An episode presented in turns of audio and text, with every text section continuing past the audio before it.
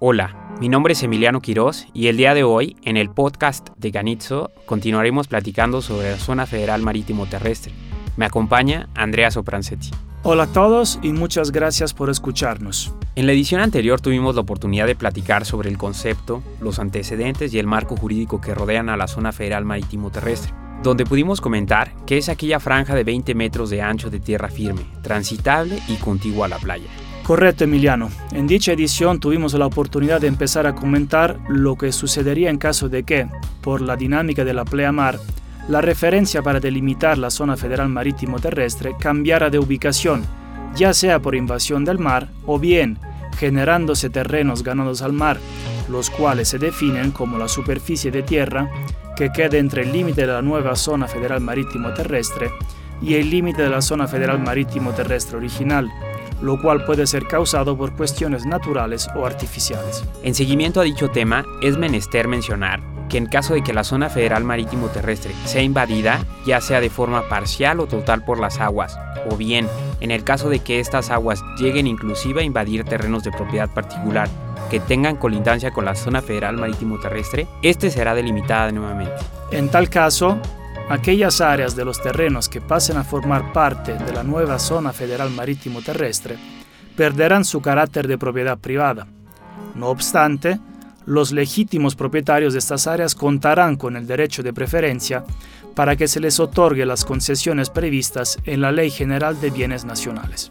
En tal tesitura y en caso de que cuando por causas naturales se descubran terrenos y estos sean ganados al mar o cualquier otro depósito de aguas marítimas, será obligación de la Secretaría de Medio Ambiente y Recursos Naturales realizar los estudios técnicos necesarios para identificar y deslindar estos terrenos. Por otro lado, podrán realizarse obras para ganar artificialmente terrenos ganados al mar, con la previa autorización de la Secretaría de Medio Ambiente y Recursos Naturales así como para la intervención de la Secretaría de Comunicaciones y Transportes, las cuales determinarán la forma y términos para ejecutar dichas obras. De acuerdo, Emiliano. Es importante mencionar que, ya sea cualquiera de las dos formas en que se pueden ganar los terrenos al mar, artificial o natural, corresponderá a la Secretaría de Medio Ambiente y Recursos Naturales su posesión, delimitación, control y administración, debiendo destinarlos preferentemente para servicios públicos. No obstante, y cuando se observe que estos terrenos ganados al mar no son requeridos para la prestación de servicios públicos, podrán desincorporarse del régimen de dominio público de la Federación y, por lo tanto, se podrá disponer de ellos. Una vez que esto suceda, estos terrenos podrán ser objeto de todos los contratos que regula el derecho común, salvo los contratos de comodato y las donaciones no autorizadas por la ley.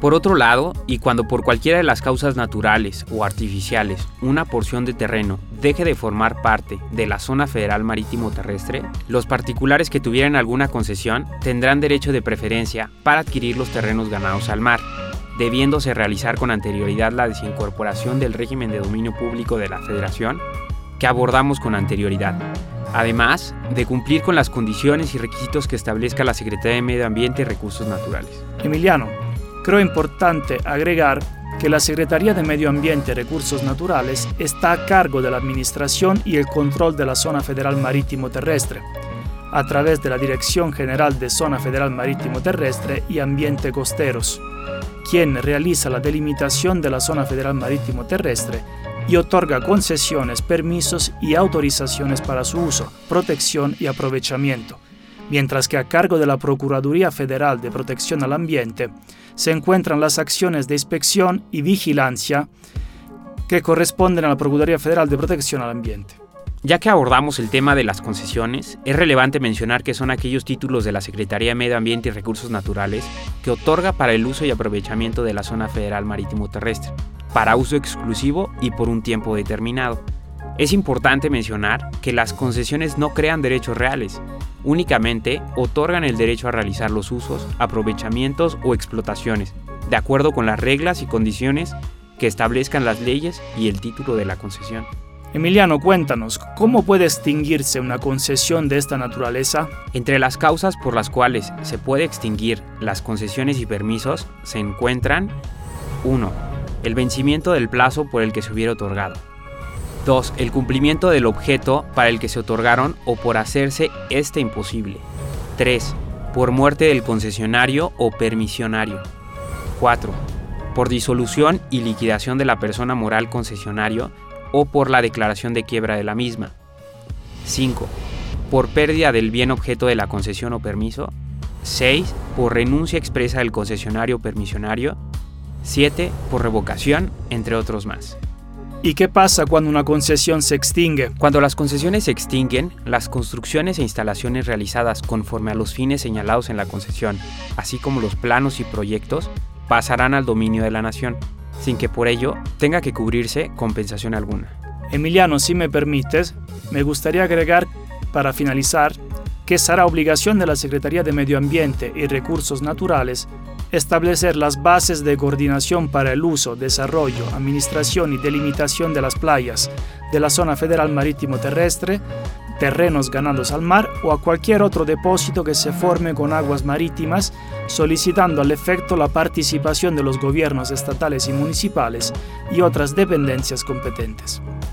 En este sentido, es importante mencionar que, de conformidad con el artículo 23 del Reglamento para el uso y aprovechamiento del mar territorial, vías navegables, playas, zona federal marítimo terrestre y terrenos ganados al mar, las dependencias y entidades de la Administración Pública Federal, los gobiernos de los estados o los municipios que cubran los requisitos previstos en la ley y en el reglamento antes mencionado, tendrán preferencia frente a los particulares para usar, aprovechar o explotar la zona federal marítimo terrestre, terrenos ganados al mar o cualquier otro depósito de aguas marítimas. Les agradecemos por habernos escuchado. Me despido. Soy Emiliano Quiroz. Yo soy Andrea Sopranzetti. Fue un gusto compartir con ustedes. Si requieren mayor información, visiten www.canizzo.com.mx o comuníquese al 55 52 79 59 80. Gracias. El contenido de este podcast es meramente informativo y no representa una opinión legal por parte de Canizzo.